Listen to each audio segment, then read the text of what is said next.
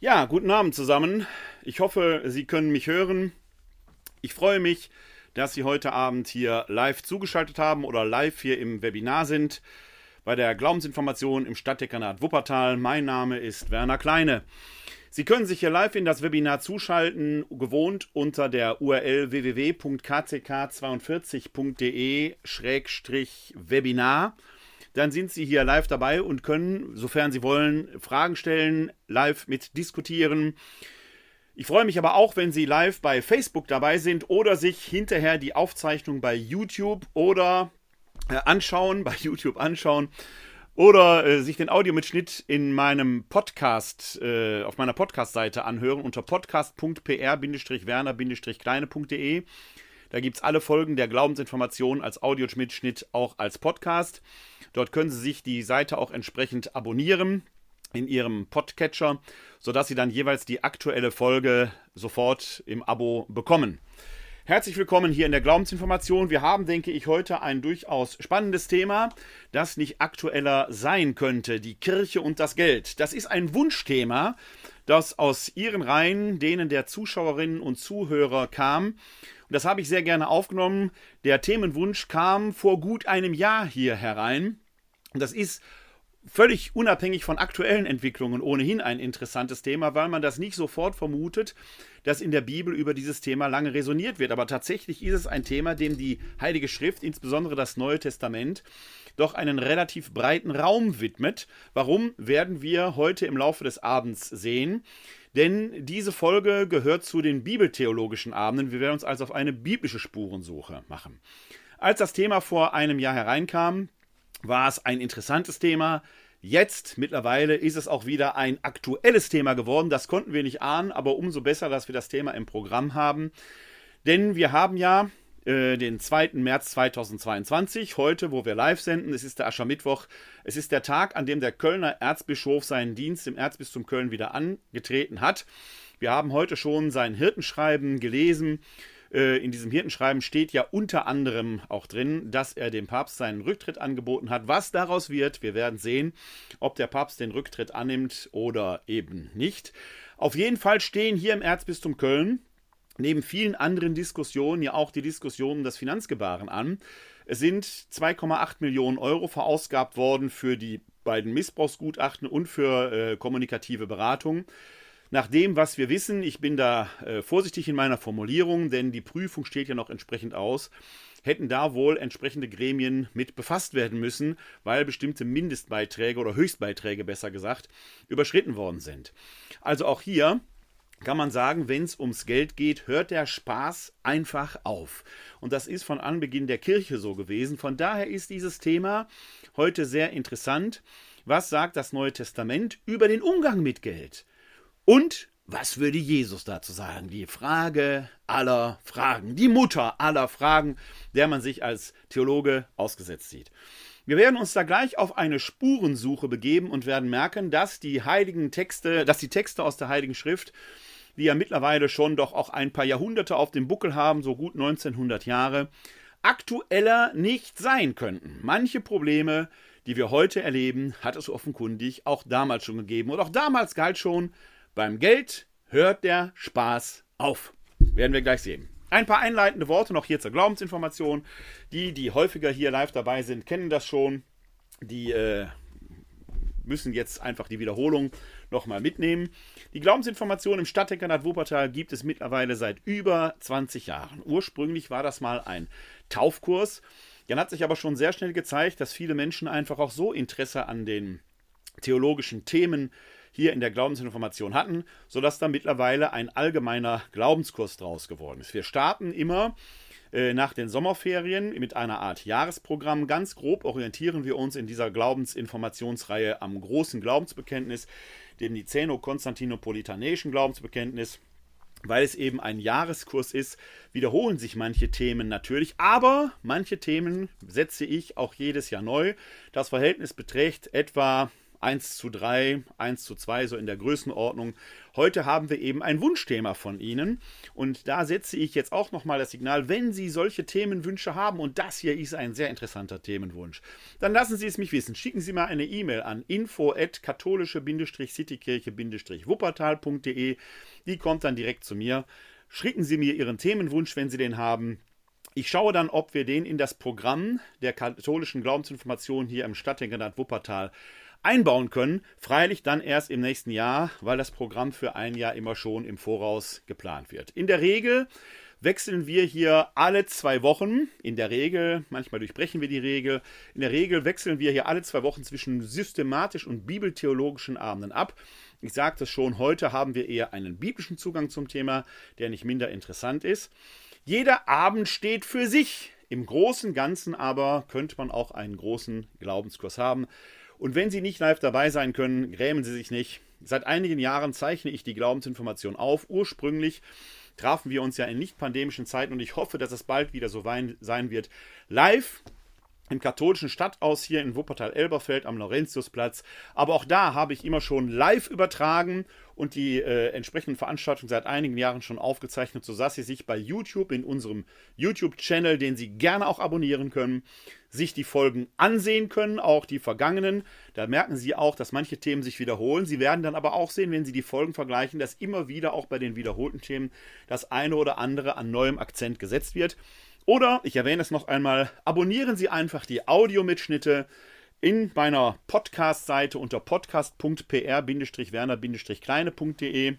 Sie können aber auch im Podcatcher Ihrer Wahl einfach nach Glaubensinformationen suchen. Da werden Sie dann hoffentlich fündig und können dann ein Abo starten und bekommen dann, sobald eine neue Audiofolge veröffentlicht ist, eine entsprechende Nachricht und können die sich anhören. Das ist in der Regel, ja, ich versuche es immer innerhalb der 24 Stunden nach der Live-Sendung, das entsprechend zu gestalten. Ja, steigen wir mal ins Thema ein. Beim Geld hört der Spaß auf, die Kirche und das Geld, eine biblische Spurensuche. Und wir haben es ja gerade hier im Erzbistum Köln wieder erlebt. Wenn der Umgang mit Geld nicht transparent ist, dann werden die Leute nervös und dann steht die Glaubwürdigkeit mehr in Frage als bei allen anderen Dingen. So hat man jedenfalls den Eindruck. Das war schon vor, ich glaube, zwölf, elf, zwölf Jahren der Fall, als im Bistum Limburg Franz Peter Theberts van Elst durch sein Finanzgebaren in Misskredit geriet. Zwar las ich auch heute Meldungen, dass seine Abberufung damals oder die Annahme seines Rücktritts nicht nur aus dem Umgang mit dem Geld war. Ja, da stand auch die Frage im Raum, dass er gelogen hatte. Da gab es ja dieses berühmte Interview mit dem Journalisten und die Frage, wie ist er denn jetzt nur geflogen. Aber ein Bischof, der zumindest im Ruf steht. Ob er es tatsächlich gemacht hat, ist da gar nicht mehr so entscheidend. Der im Ruf steht, doch im Umgang mit Geld etwas lax zu sein. Der kann offenkundig nicht länger Bischof sein, denn wir wissen das alle, Geld ist Vertrauenssache in jeder Hinsicht. Tatsächlich finden wir schon in der frühen Kirche, in der sogenannten Didaskalia, den Hinweis an die Bischöfe, werdet gute Geldwechsler. Das war in der frühen Kirche ein ganz heikles Ansinnen, der Umgang mit Geld. Die Kirche war dem Geld von Anfang an, und das werden wir gleich schon im Handeln Jesu selbst sehen, wenn wir uns die eine oder andere Stelle angucken, dem Umgang mit Geld nicht abgeneigt. Man könnte sagen, ohne Moos war auch damals schon nichts los. Nur von Luft und Liebe kann auch die Jüngerschaft Jesu, ja, kann selbst Jesus nicht leben bei aller gelebten Armut, braucht es auch für die Jesusbewegung offenkundig jemand, der eine Kasse verwaltete. Und das werden wir gleich sehen. Es war kein geringerer, kein geringerer als Judas Iskariot, der der Kassenwart Jesu war. Die entsprechende Bibelstelle schauen wir uns gleich entsprechend an. Warum erwähne ich das jetzt hier? Weil der Umgang mit Geld für die Kirche von jeher schon eine Aufgabe war. Die Frage der Fragen war eben, wie gehen die Kirchen mit dem Geld um? Wie gehen die Gemeinden mit dem Geld um? Wofür brauchen die Gemeinden überhaupt Geld? Wie gesagt, in der Didaskalia schon der Hinweis an die Bischöfe, werdet gute Geldwechsler. Damit ist mit Sicherheit nicht gemeint, dass sie die eine Währung in die andere umsetzen sollten, sondern man soll das Geld einsetzen, investieren, weniger für große Bauten oder Investments. Auch da gibt es ja aus der jüngeren Kirchengeschichte Beispiele. Man denke nur an Eichstätt, wie da Millionenbeträge in den Sand gesetzt worden sind, um sie in zwielichtige Geschäfte zu investieren, Immobiliengeschäfte zu investieren. Das Ansinnen der frühen Kirche war ein anderes. Das Geld sollte nämlich insbesondere eingesetzt werden für die Armen. Es war das sogenannte Depositum, mit dem man die Armen unterstützte, und das Amt, das von Anfang an und in einer gewissen Weise schon nach dem Zeugnis der Apostelgeschichte damit verbunden war, war das des Diakons. Die Diakone in der frühen Kirche waren nicht diejenigen, die in der Messe Geheimnis des Glaubens und geht in den Frieden sagten, die in der Liturgie ein wenig mitwirkten, sondern die Diakone waren in der frühen Kirche, heute würde man vielleicht sagen, eine Art Sozialarbeiter. Mehr noch, es waren Vertrauensmenschen, Vertrauensmänner, vielleicht auch Frauen, die das Gut der Kirche, das Depositum zum Wohle der Armen verwalteten. Sie waren den damaligen Bischöfen beigesellt, Priester gab es ja noch gar nicht so viele, beigesellt und hatten eben die Aufgabe, genau diesen sozialen Dienst, die Unterstützung der Armen zu gewährleisten. Gerade wir hier in Wuppertal. Unser Stadtpatron ist ja der heilige Laurentius, haben einen solchen Diakon leibhaftig vor Augen stehen. Der heilige Laurentius, der im Jahr 258 unter Kaiser Decius hingerichtet wird, nachdem der Kaiser den Papst, ob der damals schon Papst war, Sixtus, Papst kann man vielleicht kirchengeschichtlich erst ab dem 6. Jahrhundert von sprechen. Aber gut, der Bischof von Rom, als er ihn hin, hatte hinrichten lassen, nahm er auch dessen Diakon, eben den Laurentius, gefangen und versuchte, das Kirchenvermögen herauszupressen. Laurentius wurde für drei Tage freigelassen, um das Kirchenvermögen herbeizuschaffen. Der aber verschenkte es an die Armen. Und als der Kaiser ihn fragte, wo ist denn jetzt der Schatz der Kirche, da soll der heilige Laurentius gesagt haben, mit einem Hinweis auf die Armen, das ist der Schatz der Kirche. Daran kann man sehen, natürlich braucht die Kirche Geld, um ihre Arbeit zu versehen, aber eben nicht, um prächtige Prunkbauten und Protzgewände anzuschaffen, sondern um die Menschen zu ermächtigen, den Menschen zu dienen, es den Armen zuteilwerden zu lassen. Und dafür gab es in der frühen Kirche eben schon ein entsprechendes Amt, der Diakon. In den spätneutestamentlichen Schriften können wir das dann auch sehen, gerade in den äh, Timotheus- bzw. Titusbriefen wird ja gerade an die Bischöfe appelliert, dass sie gute Haushalter sein sollen. Und da kommen die Diakone auch vor. Also schon zu neutestamentlichen Zeiten entwickelte sich das Amt dahingehend, dass man Geld benötigte, ja, aber um es für die Armen einzusetzen. Auch das fällt nicht vom Himmel. Machen wir uns einmal auf eine Reise, beginnend mit Jesus, hin zu Paulus und die ersten christlichen Gemeinden. Wie geht die Kirche damals mit dem Thema Geld um? Und wir werden hoffentlich sehen, dass dieses Thema ein aktuelles Thema ist, von dem wir auch heute noch viel lernen können. Denn die Frage nach dem lauteren Umgang mit dem Geld ist auch heute noch eine Frage, die zu Gebote steht, die im Raum steht, mit der wir uns entsprechend auseinandersetzen müssen. Zuerst werden Ihnen, wenn Sie an Jesus denken und die Frage sich stellen, was hätte Jesus eigentlich dazu gesagt, möglicherweise auf den klassischen Satz von dem Mammon um äh, von dem Mammon aufmerksam werden. Wir schauen uns diesen Satz einmal an. Ich blende Ihnen wieder hier mein Tool ein, den bibleserver.com, den können Sie selber auch nutzen. Da haben wir nämlich die Möglichkeit, verschiedene Bibelausgaben miteinander zu vergleichen, theoretisch, wenn wir es wollten. Wir schauen heute uns äh, natürlich die Einheitsübersetzung an. Was heißt natürlich? Es ist einfach die katholische Bibelübersetzung, die in der katholischen Liturgie prägend ist. Sie könnten alternativ aber hier auch die revidierte Luther-Übersetzung zu Rate ziehen, die Zürcher Übersetzung oder andere. Wir arbeiten hier traditionell in der Regel eben mit der Einheitsübersetzung von 2016. Ja, der Mammon. Da sagt Jesus zum Beispiel im Matthäusevangelium Kapitel 6, Vers 21, wir fangen mal hier oben in Vers 19 an zu lesen. Sammelt euch nicht Schätze hier auf der Erde, wo Motte und Wurm sie zerstören und wo Diebe einbrechen und sie stehlen, sondern sammelt euch Schätze im Himmel, wo weder Motte noch Wurm sie zerstören und keine Diebe einbrechen und sie stehlen. Denn wo dein Schatz ist, da ist auch dein Herz. Das ist einer der wichtigen Sätze, denn wo dein Schatz ist, da ist auch dein Herz. Wir denken gerade noch mal vielleicht an die kleine Episode aus der Vita des heiligen Laurentius, die ich vorhin präsentiert habe. Da haben wir von Seiten der katholischen Citykirche im Jahr 2010 übrigens, wie ich finde, ein bemerkenswertes Video gedreht. Den Link lege ich Ihnen mal in die Show Notes. Können Sie also nach der Live-Übertragung einige Zeit später in den Show Notes entdecken und sich dieses Video anschauen über den heiligen Laurentius, wo das sehr schön zum Ausdruck kommt.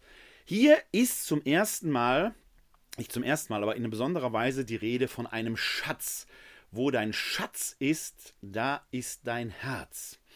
Bei Schatz denkt man vielleicht zuerst natürlich an materielle Güter. Und das war in der Antike schon ein großes Thema, dass dort Menschen sich versuchten, durch irdischen Besitz berühmt zu machen, vielleicht sogar über den eigenen Tod hinaus. Manch einer ist aber auch, wie Crassus, einer der Männer aus dem Triumvirat, neben Julius Caesar, den man mit Gold erstickt hat, dem man flüssiges Gold in den Rachen äh, gegossen hat, einem Krieg gegen die Pater, als er dort gefangen genommen wurde, der so grausam zu Tode gekommen ist und von seiner ganzen Geldgier letzten Endes nichts hatte. Das ist aber genau das, mit dem man sich immer wieder auseinandersetzen muss, denn dieses Besitzstreben scheint tief in der menschlichen Seele, in der menschlichen Bedürftigkeit verankert zu sein. Aber jeder Besitz, den der Mensch anhäuft, ist vergänglich, kann von Motten zerfressen werden, kann schneller zerfallen, als es einem lieb ist. Wir sehen es gerade in diesen Tagen in der Ukraine, wie die Firnis, diese dünne Firnis des menschlichen Seins, der menschlichen Existenz, von jetzt auf gleich zerbrechen kann und aller Reichtum das Leben um keinen einzigen Tag verlängern kann. Da genau hinein mahnt Jesus, hängt euer Herz nicht an den Reichtum, Trotzdem ist der Besitz von Geld in sich, an sich, das werden wir gleich, wie gesagt, sehen, nicht schlimm. Es gibt die Episode mit dem reichen Jüngling, den Jesus sehr radikal auffordert und sagt: Verkaufe deinen Reichtum dann und folge mir nach. Und das schafft der Jüngling nicht. Und dann kommt der Satz: Eher geht ein Kamel durch ein Nadelöhr als ein Reicher ins Himmelreich. Man muss sich diese Bibelstelle genau ansehen. Dort ist keine Verfluchung des Reichtums angegeben in sich, dass der in sich moralisch abwertig wäre, sondern es ist die Frage, die dort im Raum steht, wofür setzt du dein Geld ein? Hängst du dein Herz rein, das rein materielle, das ja schnell zerfallen kann, oder nutzt du deine Möglichkeiten, um andere, die diese Möglichkeiten nicht haben, zu unterstützen, ohne dass es dir letzten Endes und deinem Reichtum zu einem benennenswerten Schaden fügen würde? Wer aber selbst übermäßigen Besitz, vielleicht einen so großen Reichtum, den man im Leben gar nicht ausgeben kann, nur für sich haben will, der wird am Mammon letzten Endes zugrunde gehen. Man denke nur an die Milliardäre, die, wenn sie dieses Geld anlegen würden auf ein ganz normales Sparbuch, auf das es im Moment ja schon fast Negativzinsen, nicht fast, sondern oft genug nur Negativzinsen gibt, selbst dann könnten die in ihrem Leben diesen Reichtum, wenn sie ganz normal für, damit lebten, was sie zum Lebensunterhalt brauchen und vielleicht sich noch ein bisschen Luxus gönnen, das Leben, Geld gar nicht verbrauchen. Wozu also so einen übermäßigen Reichtum anhäufen? Genau in diese Richtung tendiert dann auch eine andere Aussage, die wir zum äh, Mammon haben, dass der Mammon als solches, also der Gott des Geldes, wenn Sie so wollen, in sich an und für sich gar nicht schlimm ist, wenn er denn in rechter Weise eingesetzt wird. Da gibt es eine Stelle, die finden wir bei Lukas im 16. Kapitel, da schauen wir mal hinein. Und da lesen wir dann, Jesus sprach aber auch zu den Jüngern, es handelt sich um die Verse Lukas 16, 1 bis 9, Jesus sprach aber auch zu den Jüngern, ein reicher Mann hatte einen Verwalter, diesen beschuldigte man bei ihm, er versteudere sein Vermögen. Darauf ließ er ihn rufen und sagte zu ihm, Was höre ich über dich? Leg Rechenschaft ab über deine Verwaltung, denn du kannst nicht länger mein Verwalter sein. Da überlegte der Verwalter, Was soll ich jetzt tun, da mein Herr mir die Verwaltung entzieht? Zu schwerer Arbeit tauge ich nicht und zu betteln schäme ich mich. Ich weiß, was ich tun werde, damit mich die Leute in ihren Häusern aufnehmen, wenn ich als Verwalter abgesetzt bin. Und er ließ die Schuldner seines Herrn einen nach dem anderen zu sich kommen und fragte den ersten, wie viel bist du meinem Herrn schuldig? Er antwortete, hundert Fass Öl. Da sagte er zu ihm, nimm deinen Schuldschein, setz dich schnell hin und schreib fünfzig. Dann fragte er einen anderen, wie viel bist du schuldig? Der antwortete, hundert Sack Weizen. Da sagte er zu ihm, nimm deinen Schuldschein und schreib achtzig. Und der Herr lobte den ungerechten Verwalter, weil er klug gehandelt hatte und sagte, die Kinder dieser Welt sind im Umgang mit ihresgleichen klüger als die Kinder des Lichtes. Ich sage euch, macht euch Freunde mit dem ungerechten Mammon, damit ihr in die ewigen Wohnungen aufgenommen werdet, wenn es zu Ende geht. Der Satz Jesu, man kann nicht zwei Herren gleichzeitig dienen, Gott oder dem Mammon, ist eben keine Ausschlussalternative, dass der Mammon, der Reichtum in sich schlecht wäre, sondern er sagt hier im Lukasevangelium eben auch, macht euch Freunde mit dem Mammon. Wenn du über die entsprechenden wirtschaftlichen Möglichkeiten verfügst, setze sie zum Guten ein. Das ist ja wohl auch der innere Kern dieser merkwürdigen Begebenheit, als die Pharisäer und Sadduzäer, die Gegner Jesu, zu ihm kommen und ihn auf die Probe stellen wollen, als es die um die Frage nach der kaiserlichen Steuer geht. Als man ihm, als er darum bittet, zeigt mir doch bitte eine Münze. Die Frage war, soll man dem Kaiser Steuern zahlen oder nicht? Eine heikle Frage damals, denn es gab damals in Israel, in Judäa, eine Widerstandsgruppe, die sogenannten äh, Zeloten, die gegen die Römer kämpften und die jede Art von Steuerzahlung radikal ablehnten. Das war aber ein aufständiges Verhalten und im Gefolge Jesu befanden sich ja gerade auch im Zwölferkreis zwei solcher Zeloten. Es ging also, indem man Jesus diese Frage stellt, ja eine Falle sein sollte, durchaus auch um die Loyalität innerhalb der jesuanischen Bewegung. Das war eine Frage, die war für Jesus auf vielerlei Weise nicht unheikel. Beantwortet er nun, ja, natürlich zahlen wir dem Kaiser Steuern, weil wir natürlich äh, mit den Römern hier nicht in Konflikt geraten wollen, dann wird er auch in seiner, innerhalb seiner Bewegung möglicherweise die Loyalität verlieren. Außerdem kann man nach außen hin sagen, seht her, hier ist ein Freund der Römer. Die Jesus-Bewegung und seine Botschaft des Nahen Reiches Gottes wären desavouiert gewesen. Sagt Jesus nun aber, nein, auf keinen Fall können wir Steuern zahlen, das sind die Gegner. Hätte man ihn mit leichter Hand jetzt schon beim römischen Statthalter Pontius Pilatus anzeigen können und sagen können, hier ist jemand, der ist dem Kaiser in Rom gegenüber illoyal und Jesus wäre als Aufrührer verhaftet worden. Also eine Falle, ein Dilemma. Wie kommt man da heraus? Jesus sagt, bringt mir eine Münze. Und es wird eine Münze gewesen sein, auf der das Bild Kaiser Tiberius aufgeprägt gewesen ist, der damals ja Kaiser in Rom war. Und Jesus fragt die Leute, wessen Bild trägt die Münze? Und sie müssen antworten Tiberius. Tiberius aber hat sich als Gott verehren lassen, als göttlich. Und dann kommt der berühmte Satz, gebt dem Kaiser, was des Kaisers ist. Es trägt ja sein Bild, euch gehört die Münze gar nicht. Sein Bild ist da drauf, seine Unterschrift, gebt Gott, was Gottes ist. Da haben sie wieder einen ähnlichen Vorgang. Nicht das Geld in sich ist schlimm, sondern wir müssen gucken, dass das Geld zum Guten eingesetzt wird. Eigentlich steckt darin die Botschaft, das Geld gehört euch doch gar nicht. Geld ist eben nur Geld, ein Mittel zum Zweck, kein Zweck in sich. Aber gerade als Mittel zum Zweck braucht Jesus es offenkundig selbst in seiner Bewegung, sodass er auf, auch auf finanzielle Unterstützung angewiesen ist. Ich erwähnte es vorhin schon, Jesus selbst hat eine Kasse betrieben und da schauen wir einmal äh, auf eine entsprechende Stelle, die uns das belegt. Da finden wir einen Hinweis, zum Beispiel im Markus-Evangelium, Kapitel 14, 3 bis 9. Wir schauen uns jetzt aber eine vergleichbare Stelle im Johannesevangelium an. Und zwar Johannesevangelium, Kapitel 12, die Verse 4 bis 6. Da heißt es, die Geschichte ist übrigens eingebettet. Vielleicht fangen wir bei Vers 1 an zu lesen, weil da sehr schön deutlich dran wird, dass Jesus nichts gegen ein bisschen Luxus hatte und nicht in völliger Askese lebte. Das Gegenteil dürfte der Fall gewesen sein. Jesus war kein Asket. Er war den sinnlichen Freuden durchaus zugetan. Er aß gerne, er trank mit Zöllnern und Sündern. Er wurde als Fresser und Säufer verschrien. Finden wir in den Evangelien entsprechende Hinweise. Und ja, selbst wenn Fasttag war, aßen seine Jünger offenkundig Ehren, sodass der Vorwurf im Raum stand, warum fasten die denn nicht? Vielleicht ein Hinweis besonders hier an der Fastenzeit. Und Jesus sagt ihnen, wenn der Bräutigam doch bei ihnen ist, dann kann doch niemand fasten. Also Jesus selbst war offenkundig den irdischen Freuden nicht abgeneigt. Und so ist es auch hier in dieser Geschichte bei der Salbung in Bethanien. Fang mal an, im Vers 1 zu lesen, im 12. Kapitel des Johannesevangeliums. Da heißt es, Sechs Tage vor dem Paschafest kam Jesus nach Bethanien, wo Lazarus war, den er von den Toten auferweckt hatte. Dort bereiteten sie ihm ein Mahl. Martha bediente und Lazarus war unter denen, die mit Jesus bei Tisch waren. Da nahm Maria ein Pfund echtes, kostbares Nadenöl, salbte Jesus die Füße und trocknete sie mit ihren Haaren. Das Haus wurde vom Duft des Öls erfüllt.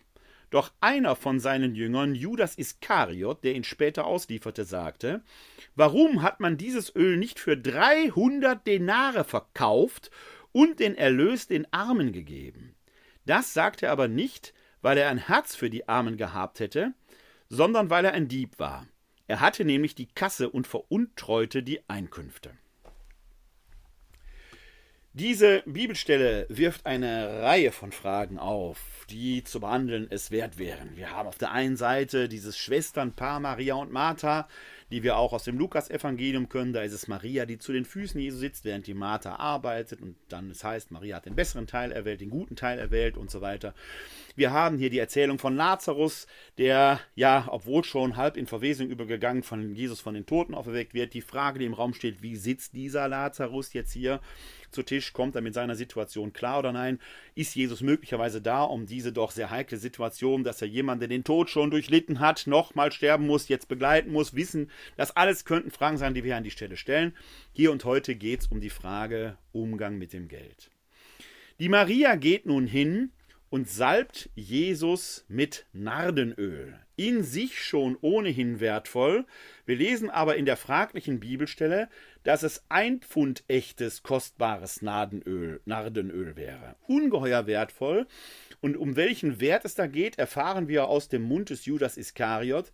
Es ist wohl an die 300 Denare wert gewesen. Also eine ungeheure Geldmenge die dort hätte eingenommen werden können. Ein ungeheurer Wert, der hier scheinbar verschwenderisch zur Salbung der Füße Jesu, äh, äh, zur Salbung Jesu äh, verwendet wird, äh, dem damit die Füße gesalbt werden. Die Füße wohlgemerkt, die sonst eigentlich nur gewaschen werden.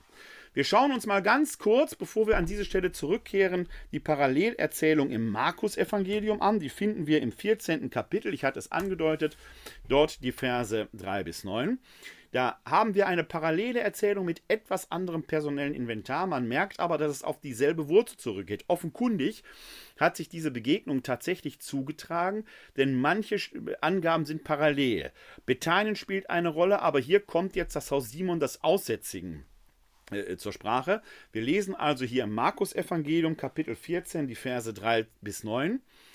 Als Jesus in Bethanien im Haus Simons des Aussätzigen zu Tisch war, kam eine Frau mit einem Alabastergefäß voll echtem kostbaren Nadenöl, zerbrach es und goss das Öl über sein Haupt. Einige aber wurden unwillig und sagten zueinander, wozu diese Verschwendung? Man hätte das Öl um mehr als 300 Denare verkaufen und das Geld den Armen geben können, und sie fuhren die Frau heftig an. Jesus aber sagte, Hört auf, warum lasst ihr sie nicht in Ruhe? Sie hat ihr gutes Werk an mir getan. Denn die Armen habt ihr immer bei euch und ihr könnt ihnen Gutes tun, so oft ihr wollt, mich aber habt ihr nicht immer. Sie hat getan, was sie konnte, sie hat im Voraus meinen Leib für das Begräbnis gesalbt. Amen, ich sage euch, auf der ganzen Welt, wo das Evangelium verkündet wird, wird man auch erzählen, was sie getan hat, zu ihrem Gedächtnis. Sie sehen also, wir haben hier, ich habe Ihnen den Text leider jetzt nicht eingeblendet, ich blende ihn jetzt nochmal ein, dann haben Sie ihn jetzt auch vor Augen. Kleine Nachlässigkeit von mir. Aber da haben Sie den Text nochmal vor Augen und können entsprechend mitlesen. Sie sehen, dass wir hier im textlichen Inventar kleine Differenzen haben, aber auch viele Parallelen. Die Handlung findet in Bethanien statt. Es geht um Nardenöl und es geht um den Wert von 300 Euro, äh, von 300 Euro, von 300 Denaren und um den Unwillen der Jünger, die da sagen, es hätte man doch verkaufen und den Armen geben können. Es hätte also in die Kasse Jesu gehen können, um damit den Armen zu dienen. Also dieser Aspekt, es gibt eine Kasse, auch um den eigenen kläglichen Unterhalt vielleicht zu bestreiten, aber den Überschuss für die Armen zu verwenden. Dieser Impuls scheint der Jesus-Bewegung schon da gewesen zu sein. Das Materielle, der Reichtum selber wird also nicht abgelehnt, sondern es geht um die Zielgerichtetheit des Einsatzes. Und deswegen mucken die Jünger hier auf, weil hier eine potenzielle Verschwendung im Raum ist, die von Jesus abgewiesen wird. weil er sagt, sie versucht mir gerade Gutes zu tun. Sich selbst also Gutes zu tun oder angedeihen zu lassen, ist in sich nicht schlimm, wenn die anderen nicht aus dem Blick kommen, gerade die Armen nicht. Für uns interessant in unserem Zusammenhang war aber eben der besondere Hinweis in Johannes Kapitel 12 Vers 6, da schauen wir auch noch mal rein, wo es um Judas Iskariot geht, der hier von Johannes natürlich etwas ähm, despektierlich dargestellt wird, dass er ein Dieb gewesen sein soll. Es ist ja der Verräter gewesen. Dann heißt es aber hier, er hatte nämlich die Kasse und veruntreute die Einkünfte. Okay, das ist jetzt eine sehr deutliche Wertung des Johannes, die hier etwas unbewiesen im Raum steht. Zuerst können wir aber festhalten, diese Jesusbewegung hatte eine Kasse mit einem Kassenwart. Auch der Judas Iskariot wäre hier als Person einer näheren Betrachtung wert. Das können wir auch hier leider nicht aus Zeitgründen machen, aber ich denke, vielleicht lohnt es sich mal eine eigene Glaubensinformation dieser Person zu widmen, die doch im Neuen Testament sehr schillernd herüberkommt. Denn der Judas Iskariot scheint tatsächlich ein enger Vertrauter Jesu gewesen zu sein. Es heißt ja in den Abendmahlsberichten verschiedentlich, dass er so nah an Jesus gelegen haben muss, dass er mit ihm gemeinsam in die Schüssel tauchen konnte. Das sagt Jesus ja, als die Frage im Raum steht, wer wird der Verräter sein? Es ist der, der mit mir gemeinsam in die Schüssel eintunken wird. Und wenn man weiß, dass man damals zu Tische lag, nicht saß, und dass man in der Regel auf dem linken Arm lag, weil man mit der rechten, der reinen Hand, die linke Hand benutzte man für die äh, alltäglichen, auch hygienischen Verrichtungen. Deshalb nahm man die rechte Hand zum Essen, weil die in Anführungszeichen die reine Hand war. Also lag man auf der linken Hand. Dann kann man sich klar sagen, man lag ja auch etwas enger bei Tisch, dass es rechts auf der rechten Seite jemand lag und auf der linken man lag so versetzt. Das heißt, man lag quasi jeweils an der Brust des anderen. Jetzt wissen wir, aus dem Johannesevangelium, dass auf der rechten Seite der Jünger, den Jesus liebte, an seiner Brust ruhte. Also lag der da. Auf der linken Seite muss also jemand gelegen haben, der so nahe ist, dass er mit ihm dieselbe Schüssel tauchen kann. Und das wird Judas Iskariot gewesen sein. Und aufgemerkt, die linke Seite ist die Vertrauensseite, denn dort liege ich ja mit dem Rücken, ich kann dort nicht hinsehen. Dort liegen die engsten Vertrauten, von denen man keine Harm erwartet. Da scheint der Verrat des Judas noch umso größer zu wirken, wenn er denn tatsächlich hinter dem Rücken Jesu so begangen war, über die Motive des Judas Iskariot hat die westlateinische Tradition sehr schnell ihr Urteil gefällt. Er ist der Verräter und tatsächlich finden wir ja in den heiligen Schriften des Neuen Testamentes die Hinweise, dass er sich suizidiert hat oder in der Apostelgeschichte, dass seine Gedärme aus dem Leib gefallen sein sollen. Also alles sehr unschön. Auf der anderen Seite muss man natürlich sagen, ohne den Verrat des Judas hätte es das Erlösungswerk Gottes, den Tod Christi am Kreuz und seine Auferstehung auch nicht gegeben. Das eine greift ins andere, eine sehr dinamatöse äh, Persönlichkeit Persönlichkeit, die in der koptischen Kirche sogar als Heilige verehrt wird, der Judas Iskariot. Amos Oz hat einen großartigen Roman geschrieben und auch ein Buch über Jesus und Judas, wo Judas die Motive nochmal ganz anders dargestellt werden. Was, wenn Judas als Kassenwart, eine Vertrauensstellung eigentlich, getrieben war, ihm ging die ganze Sache mit Jesus gar nicht schnell genug voran er hat gesagt, ich muss ihn vielleicht unter Druck setzen durch den Verrat, damit er endlich die himmlischen Herrscher herbeiruft und das Reich Gottes endlich Wirklichkeit wird. Ein gründliches Missverständnis Jesu, wie sich herausstellen sollte, was dann für ihn persönliche Konsequenzen hat. Dann wären die 30 Silberlinge kein Judaslohn gewesen, sondern möglicherweise ein statthafter Betrag für die Kriegskasse, die er glaubte für die Jesusbewegung zu verwalten. Sie merken, ich will hier keine eindeutige Antwort geben, eine sehr schillernde Persönlichkeit, aber auch eine Persönlichkeit, die in einer gewissen Weise das Vertrauen Jesu genoss, weswegen er auch, beim Geld hört die Sache eben auf, hört der Spaß eben auf, ihn dazu ermächtigte, die Kasse zu verwalten. Dass hier im Johannesevangelium dann ein schlechtes Licht auf ihn fällt, kann angesichts der dynamatösen und schillernden Persönlichkeit des Judas nicht verwundern. Wir wissen aber, Jesus hatte eine Kasse. Wir wissen auch, dass Jesus, da haben wir jetzt einige Stellen gesehen, den irdischen Genüssen nicht abgeneigt war. Dass dort unter anderem sehr wertvolle Materie äh, zum Einsatz kam. All das wirft die Frage auf, woher kam denn das Geld? Arbeiten taten die ja offenkundig nicht. Die Fischer vom See Genezareth ließen ihre Netze liegen und folgten Jesus. Wo kommt denn das Geld her? Einen Hinweis, woraus sich die Kasse Jesu bestückt, finden wir im Lukasevangelium.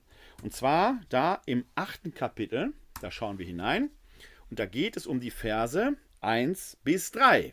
Da heißt es, und es geschah in der folgenden Zeit, er wanderte von Stadt zu Stadt und von Dorf zu Dorf und verkündete das Evangelium vom Reich Gottes. Die zwölf begleiteten ihn und auch einige Frauen, die von bösen Geistern und von Krankheiten geheilt worden waren. Maria, genannt Magdala, aus der sieben Dämonen ausgefahren waren.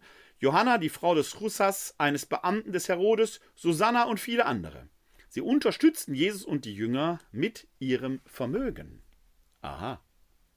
Also nicht einfach irgendwelche Frauen, überspannte Frömmlinge, Banchi Biacci, wie man auf Italien heute sagen, auf Italienisch sagen würde, Bänkeküsserinnen, sondern Frauen, die aktiv in der Bewegung Jesu mitwirken, die sich in seiner Gefolgschaft befanden und mit ihrem Vermögen, es handelt sich also offenkundig um vermögende reiche Frauen, offenkundig Witwen. Denn wenn die noch verheiratet wären, hätten die gar keinen Zugriff auf ihr Vermögen gehabt. Also wahrscheinlich verwitwende Frauen, die mit ihrem Vermögen Jesus unterstützten, sehr aktiv. Ein Teil der Kasse Jesu wird sich also aus solchen Zuwendungen gespeist haben. Eine Art Treuhandkonto könnte man fragen, verwaltet von einem der zwölf, jenem Judas Iskariot, von dem es im Johannesevangelium heißt, er habe Geld veruntreut und allein das ist schon schlimm, ja vielleicht sogar schlimmer als der Verrat. Was können Sie als Schlimmstes über einen Kirchenmann, einen Christen, eine Christin sagen, die kann nicht mit Geld umgehen? Ist schlimmer als alles andere bis heute. Beim Geld hört der Spaß auf. Ist natürlich nicht schlimmer als alles andere.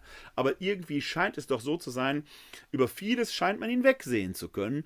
Wenn es ums Geld geht, ist die Lauterkeit, ist der Ruf unendlich und unumgänglich ruiniert. Wir sehen also hier, dass auch in der Jesus-Bewegung Geld eine Rolle spielte, dass Jesus aber sehr deutliche Hinweise darauf gibt, dass der Umgang mit Geld lauter zu geschehen hat, vor allen Dingen sehr zielgerichtet zu äh, äh, geschehen hat, nämlich dass das Geld für die eingesetzt werden soll, die nichts haben. Das scheint ja sogar im Protest der Jünger durch, als Jesus sich da verwöhnen lässt, worin eben auch die Botschaft steckt, es ist nicht schlimm, selbst zu genießen, wenn man mit dem Geld eben auch für die anderen da ist. Das eine schließt das andere nicht aus. Es geht eben nicht um ein entweder Reich oder Nachfolge Jesu, sondern eher um ein sowohl als auch. In dem sowohl als auch steckt aber auch eben drin, dass der Reichtum keinen Selbstzweck hat. Wer seinen Reichtum zum Wohle anderer einsetzt, kann sehr wohl ein erfolgreicher Jünger, eine erfolgreiche Jüngerin Jesu sein. Wessen Herz aber am Mammon hängt, wer das zum Schatz seines Lebens hat, der wird das Wesentliche aus dem Blick verlieren. Das ist erstmal die Botschaft Jesu. Und damit geht letzten Endes die frühe Kirche auch los. Wir lesen dann in der Apostelgeschichte nach dem Pfingstereignis im zweiten Kapitel den Hinweis dieses frühkirchlichen, äh, möchte man sagen, äh, Kommunismus wird es ja von manchen gesagt. Da heißt es eben hier unten im zweiten Kapitel, Vers 45, über die junge Gemeinde. Ich fange mal in Vers 43 an zu lesen. Alle wurden von Furcht ergriffen und durch die Apostel geschahen viele Wunder und Zeichen. Und alle, die glaubten, waren an demselben Ort und hatten alles gemeinsam. Sie verkauften Hab und Gut und teilten davon allen zu, jedem so viel wie er nötig hatte. Tag für Tag verharrten sie einmütig im Tempel, brachen in ihren Häusern das Brot und hielten miteinander Mahl in Freude und Lauterkeit des Herzens. Sie lobten Gott und fanden Gunst beim ganzen Volk, und der Herr fügte täglich ihre Gemeinschaft die hinzu, die gerettet werden sollten. Diese Verse 45 und 46 sind für uns im Zusammenhang jetzt erstmal interessant, denn hier wird aus der Sicht des Lukas, der etwa im Jahr 80 an seine Gemeinde, eine heidenchristliche Gemeinde, diesen Text schreibt, namentlich repräsentiert durch einen gewissen Theophilus, ähm, schreibt hier oder zeichnet ein Bild dieser frühkirchlichen Urgemeinde, das nicht harmonischer, nicht schöner, nicht illyrischer sein könnte. Sie verkauften Hab und Gut und teilten davon jedem zu, so viel wie er nötig hatte, denn sie hatten alles gemeinsam. Die Frage, ob man auch die berühmte Zahnbürste gemeinsam teilte, lassen wir hier mal außen vor. Tatsächlich ist dieses Bild zu idyllisch, um wahr zu sein. Lukas zeichnet wahrscheinlich seiner Gemeinde, die schon vielleicht etwas glaubensmüde geworden war, eine vorbildhafte, ein vorbildhaftes Ideal. So sollte es eigentlich sein. Ideale sind selten erreichbar, aber gute Orientierungspunkte. Also gibt es hier eine Mahnung in die dritte christliche Generation hinein. Erinnert euch an die Anfänge. Besitz ist nicht schlimm, aber er soll allen dienen. Die Reichen dürfen die Armen nicht übervorteilen. Es kann eigentlich nicht sein, dass in einer Gemeinde Menschen darben, während andere es sich gut gehen lassen. Es muss dieser Ausgleich sein. Auch hier spielt innergemeindlich diese Idee eines Ausgleichs eine Rolle. Reichtum ist nicht schlimm, wenn er für die anderen eingesetzt wird. Die Frage ist, wie blicke ich auf den Reichtum? Und da gibt es eben später in der Apostelgeschichte dann die berühmte Erzählung, wie dieser äh, urchristliche Friede äh, gestört wird oder zerstört wird nämlich als dann zwei Gemeindemitglieder, ein Ehepaar, äh, äh, dort in die äh, Bredouille kommt und eben die Gemeinde betrügt, indem sie Güter verkauft und den Gewinn eben nicht in die Gemeinde einträgt, sondern in die eigene Tasche steckt. Es ist der Betrug des Hananias und der Sapphira, dargestellt in der Apostelgeschichte 5. Auch da teile ich Ihnen kurz meinen Bildschirm, damit Sie ihn sehen können. Ich will den Text jetzt nicht ganz so lange durch, äh, durchgehen. Auf jeden Fall geht es darum, dass hier der Petrus dann äh, den Betrug aufdeckt. Hananias, warum hat der Satan dein Herz erfüllt, dass du den Heiligen Geist belügst und von dem Erlös des Grundstückes etwas für dich behältst? Also ein Verstoß gegen die urchristlichen Sitten. Hätte es nicht dein Eigentum bleiben können und könntest du nicht auch nach dem Verkauf frei über den Erlös verfügen? Hier sehen Sie, der Reichtum in sich ist gar nicht schlimm. Es ist die unlautere Gesinnung, die dahinter steckt, etwas für sich zu behalten und der Gemeinde damit nicht zu dienen.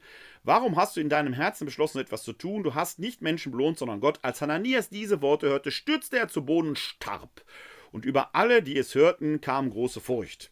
Und dasselbe Schicksal wird auch seine Frau, die Saphira, treffen. Auch hier in diesem Text geht es also weniger um die Frage, ist Reichtum erlaubt, ja oder nein? Ja, Reichtum ist erlaubt, aber mit dem Reichtum unlauter umzugehen, ihn nur in die eigene Tasche zu wirtschaften und unsolidarisch zu handeln, das ist das eigentliche Problem. Das zentrale Element, das zentrale Wort, um das es in diesem Zusammenhang geht, fanden wir aber schon vorhin in dem Beispiel aus der Apostelgeschichte. Da blende ich Ihnen den Text auch noch einmal ein, dass wir uns dieses Wort im Deutschen nochmal anschauen. Da sind wir hier unten in Apostelgeschichte 2 und dann im Vers 46 am Schluss. Da heißt es ja, dass sie das Brot in ihren Häusern brachen, miteinander mal in Freude und Lauterkeit des Herzens hielten. Die Lauterkeit, griechisch die Elikrinia, das ist das, worum es im Umgang mit Geld geht, um die Lauterkeit des Herzens. Diese Elikrinia ist ein Leitwort im zweiten Korintherbrief des Apostels Paulus. Der Apostel Paulus lag mit der Gemeinde in Korinth immer wieder im Clinch und sind im Neuen Testament sieben authentische Paulusbriefe erhalten. Das ist der Römerbrief, der Galaterbrief, der 1. und 2. Korintherbrief, der 1. Thessalonicher Brief, der Philipperbrief und der Philemonbrief. Dann gibt es noch weitere Briefe, die dem Paulus zugeschrieben werden, die aber aus sprachlichen, stilistischen und auch historischen Gründen wahrscheinlich in die zweite, dritte Generation hineingehören, vielleicht von einem Paulus-Schüler verfasst worden sind. Wir schauen jetzt mal auf die Briefe, die wir tatsächlich als authentisch paulinisch betrachten können. Und da haben wir zwei Briefe, die an die korinthische Gemeinde gehen. Mit dem zweiten Korintherbrief habe ich mich in meiner Dissertation ausführlicher äh, auseinandergesetzt. Und äh, das ist für uns heute gut, weil es genau in diesem zweiten Korintherbrief offenkundig um den Umgang mit Geld geht. Und da spielt dieser Begriff der Elikrinia, der Lauterkeit, eine ganz zentrale Rolle. Was war passiert? Eine ganz kurze Vorbemerkung zu den beiden Korintherbriefen.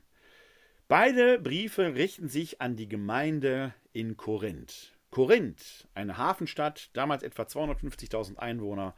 Man darf die Größe der korinthischen Gemeinde auf etwa 200 bis 250 Personen schätzen. Zwischen dem ersten und dem zweiten Korintherbrief, dem zweiten kanonischen Korintherbrief, warum ich den jetzt so extra nenne, werde ich Ihnen gleich erklären, liegen ein paar Monate, ein paar Jahre.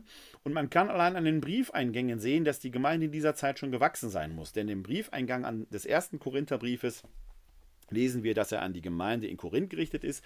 Im zweiten Korintherbrief heißt es schon an die Gemeinde in Korinth und an die in der Achaia sind. Also die Achaia, das ist der Landstrich um Korinth herum. Offenkundig hat sich die Gemeinde schon in das Umland hin ausgebreitet. Der erste Korintherbrief reagiert auf Missstände in der Gemeinde. Da hat man offenkundig dem Paulus einen Brief geschrieben. Hast du dir das so vorgestellt? Der Paulus hat ja verkündet, das können wir im Römerbrief lesen, so ein wenig die Grundtendenz seines Evangeliums, dass der Kreuzestod Christi letzten Endes bedeutet, dass wir für die Sünde gestorben sind. Man kann also nicht mehr aus der Liebe Gottes fallen. Was natürlich theoretisch ein Freibrief bedeuten könnte, dann können wir auch die Sau rauslassen. Denn wir können ja nicht mehr aus der Liebe Gottes fallen. Und das hat man in Korinth, einer, wie gesagt, Hafenstadt, sehr lebendig. Beispiel Reeperbahn in Hamburg. So muss man sich das vorstellen. Ein Schmelztiegel, an dem viele Leute zusammenkamen. Söhne heirateten ihre Mütter, man ging zu Tempelprostituierten, man übervorteilte auch die Armen. Und die Frage, die dort im Raum stand, war eben, hast du dir das so vorgestellt, lieber Paulus? Und die Antwort des Paulus ist frappierend. Er sagt nämlich, ja, nein. Die, die so handeln, haben tatsächlich einen starken Glauben und sie haben im Prinzip auch recht. Man kann nicht aus der Liebe Gottes fallen, aber sie verführen durch ihr Verhalten die, die nicht so einen starken Glauben haben und lenken die in die Irre ab. Und das darf nicht sein. Deshalb sollen wir der Liebe Gottes gemäß leben. Und ein Beispiel dafür ist im ersten Korintherbrief der Umgang beim Abendmahl. Wenn man da mal in den ersten Korintherbrief schaut, versuche die Stelle, ich habe sie mir jetzt leider nicht notiert, versuche sie mal schnell aufzurufen, ob ich die entsprechende Stelle finde. Wenn wir da nämlich mal in äh, das elfte Kapitel des ersten Korintherbriefes schauen, jetzt blende ich Ihnen den Text kurz ein, dann ist der in der Einheitsübersetzung schon überschrieben mit Missstände beim Gemeindegottesdienst. Da gibt es eine ganze Reihe von Missständen, nämlich auch das unwürdige Verhalten bei der Feier des Abendmahls, dass es da Parteiungen gibt. Und dann heißt es hier im elften Kapitel Vers 20, wenn ihr euch versammelt, ist das kein Essen des Herrenmahls, denn jeder nimmt beim Essen sein eigenes Mahl vorweg, und dann hungert der eine, während der andere betrunken ist. Könnt ihr denn nicht zu Hause essen und trinken? Oder verachtet ihr die Kirche Gottes? Wollt ihr jene demütigen, die nichts haben? Was soll ich dazu sagen? Soll ich euch etwa loben? In diesem Fall kann ich euch nicht loben. Also beim Herrenmal in Korinth gab es offenkundig den Missstand und damals muss man sich klar machen, war das keine heilige Messe, wie wir die heute haben, wo es dann nur fromm zugeht und dann ging man irgendwie zum Frühschoppen. Das alles fand in einem Akt statt. Das Herrenmal und ein vorausgehendes oder abschließendes, anschließendes Sättigungsmahl. Und in Korinth gab es offenkundig den Missstand, dass die einen schon betrunken waren, bevor das Herrenmahl losging, während die anderen, die Armen, noch gar nichts zu essen hatten. Die einen, die Reichen, bedienten sich also bei sich selbst und ließen für die Armen nichts übrig. Ein sozialer Missstand in der Gemeinde, der allen christlichen Geflogenheiten, der dem Beispiel Jesu widerspricht. Also auch hier haben wir die Kluft zwischen arm und reich. Und dann geht der Text eben weiter. Jetzt kommt nämlich der berühmte Einsetzungsbericht im ersten Korintherbrief, wo äh, äh, Paulus auf das Herrenmahl, auf das letzte Abendmahl zurückschaut. Denn ich habe vom Herrn empfangen, was ich euch dann überliefert habe. Jesus der Herr nahm in der Nacht, in der er ausgeliefert wurde, Brot, sprach das Dankgebet, brach das Brot und sagte, das ist mein Leib für euch, tut dies zu meinem Gedächtnis. Ebenso nahm er nach dem Mahl den Kelch und sagte, dieser Kelch ist der neue Bund in meinem Blut. Tut dies, so oft ihr daraus trinkt, zu meinem Gedächtnis. Denn so oft ihr von diesem Brot esst und aus dem Kelch trinkt, verkündet er den Tod des Herrn, bis er kommt. Soweit, so gut. Über die Abendmahlsberichte machen wir mal einen eigenen Abend und gibt es auch schon eine Folge im Rahmen äh, der Glaubensinformationen, wo wir uns die näher angeschaut haben. Jetzt kommt aber der entscheidende Satz der immer wieder falsch zitiert und falsch eingesetzt wird. So als Strafmittel, wer nicht an das Rechte glaubt, wer nicht an die Realpräsenz Jesu in Brot und Wein glaubt, der ist unwürdig oder wer im Stand der Sünde sie zu sich nimmt, wer vielleicht als wiederverheiratet Geschiedener zum Altar tritt, der würde sich das Gericht essen und trinken, denn da heißt es doch in Vers 27, wer also unwürdig von dem Brot isst und aus dem Kelch des Herrn trinkt, macht sich schuldig am Leib und am Blut des Herrn. Jeder soll sich selbst prüfen, erst dann soll er vom Brot essen und aus dem Kelch trinken. Man muss sich klar machen, dass unwürdig hier Adverb ist, nicht Adjektiv. Es geht nicht darum, wer als unwürdiger isst und trinkt vom Leib und Blut des Herrn, sondern wer den Leib und das Blut des Herrn in unwürdiger Weise isst und trinkt. Das ist adverbial. Und das bezieht sich auf die Missstände in der Gemeinde, dass die Reichen die Armen übervorteilen. Wer so eine Spaltung in die Gemeinde einführt, kann nicht würdig das Herrenmahl feiern. Das muss man sich klar machen. Der Satz wird sehr gerne falsch eingesetzt, so als Kampfbegriff. Nein, es geht um die Art und Weise, wie die Gemeinde Gemeinschaft lebt. Und das war damals in Korinth eben in eklatanter Weise defizient, weil die Reichen die Armen übervorteilen. Und da kommt wieder die Elikrinea ins Spiel. Das ist 1. Korintherbrief. Da schauen wir auch noch mal gleich rein. Denn im zweiten Korintherbrief ist es offenkundig zu einem massiven Vorfall gekommen. Der zweite Korintherbrief ist in vielerlei Hinsicht interessant, weil er in der sogenannten Literarkritik. Die Literarkritik beschäftigt sich mit der Einheit von Texten. Und wenn man den zweiten Korintherbrief jetzt mal unter literarkritischen Aspekten untersucht, dann stellt man fest, dass dort zwischen dem neunten und dem zehnten Kapitel ein stilistischer, ein rhetorischer, ein, ja, äh, äh ein, ein, ein massiver Unterschied im Ton ist. Die Kapitel 1 bis 9 sind sehr konziliant auf Versöhnung hin angelegt. Wir haben ja gerade heute am Aschermittwoch aus dem zweiten Korintherbrief aus dem Kapitel gehört. Wir bitten euch an Christi Stadt, lasst euch mit Gott versöhnen, während die Kapitel 10 bis 13 sehr massiv, sehr aggressiv sind.